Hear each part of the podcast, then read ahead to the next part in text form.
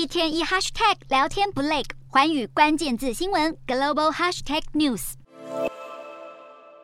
数千名高喊“让美国再次伟大”的川普支持者闯进美国国会，霸占议会厅，还引发数人死伤，写下美国史上最严重的政治骚乱。负责调查这起2021年1月6日国会暴乱事件的特别委员会，在经过17个月的搜证后，恐怕真的会让川普噩梦成真。特别委员会当地时间19日投票表决通过，敦促司法部对川普提出刑事指控，追究川普煽动叛乱、妨碍公务程序、密谋诈欺美国政府以及作伪证四项主要罪名。尽管2020年大选输给了拜登，川普却继续煽动政治暴力，号召大批支持者指控民主党偷走了选举。而这些企图颠覆政权稳定的举措，无意间让川普背负越来越多条罪名。如今调查委员会祭出沉痛的一击，川普很有可能罪加一等。但令这名前总统最担忧的是，这将会粉碎他2024年回国竞选总统的美梦。